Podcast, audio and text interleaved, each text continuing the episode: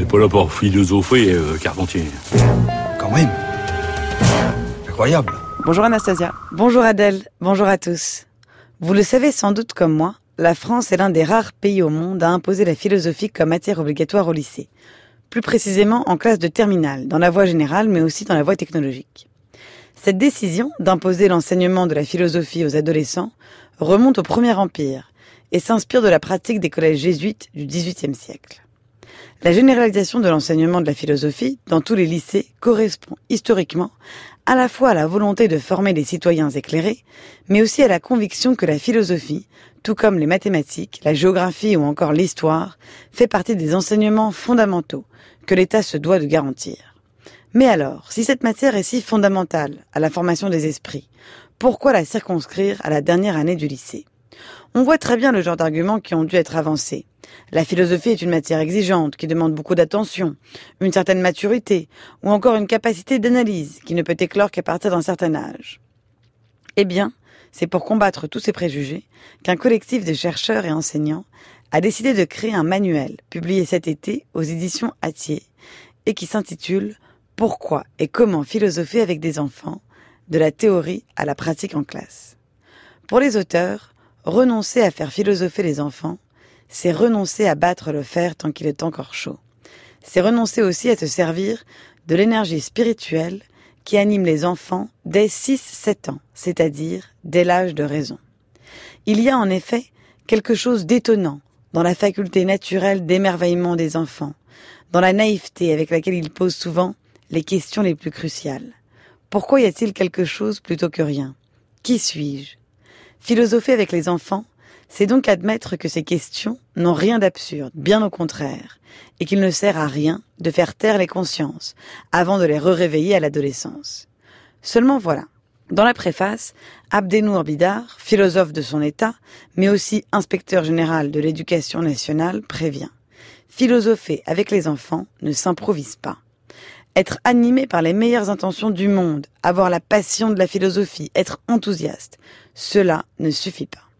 Encore faut-il savoir ce que l'on fait et où l'on va, sans quoi l'initiation à la philosophie peut devenir une espèce de vague questionnement décousu, un enfilage de perles plus ou moins réussi, ou encore une discussion du café du commerce, où l'enseignant ne ferait qu'inculquer ses propres préjugés sans même s'en apercevoir, au lieu d'apprendre aux enfants à penser par eux-mêmes.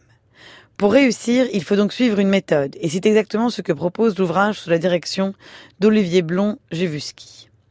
La première partie du manuel est consacrée à la question du pourquoi. Elle présente les fondements didactiques et philosophiques de l'enseignement de la philosophie aux enfants. Les auteurs y abordent la diversité des pratiques, leur histoire, les enjeux, le sens et les finalités des ateliers philosophiques. Il s'agit de lever les malentendus les plus fréquents et d'apporter des réponses aux critiques habituelles.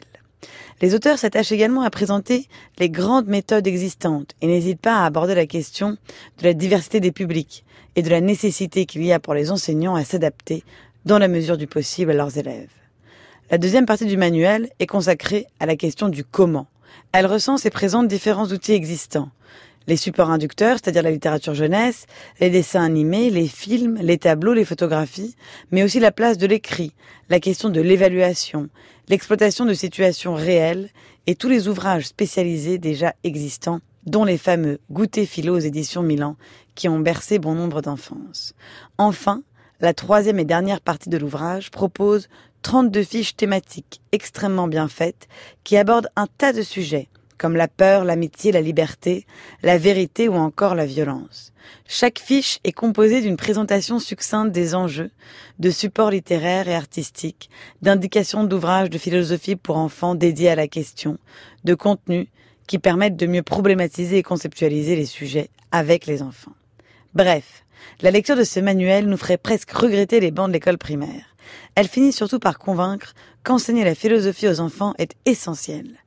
Montaigne lui-même ne disait pas autre chose quand il écrivait dans ses essais. La philosophie, on a grand tort de la peindre inaccessible aux enfants, puisque la philosophie est celle qui instruit à vivre et que l'enfance y a sa leçon, comme les autres âges. Pourquoi ne la lui communique-t-on pas? La philosophie a des discours pour la naissance des hommes, comme pour la décrépitude. Merci beaucoup Anastasia. Votre chronique est à réécouter en ligne sur le site du journal de la philo.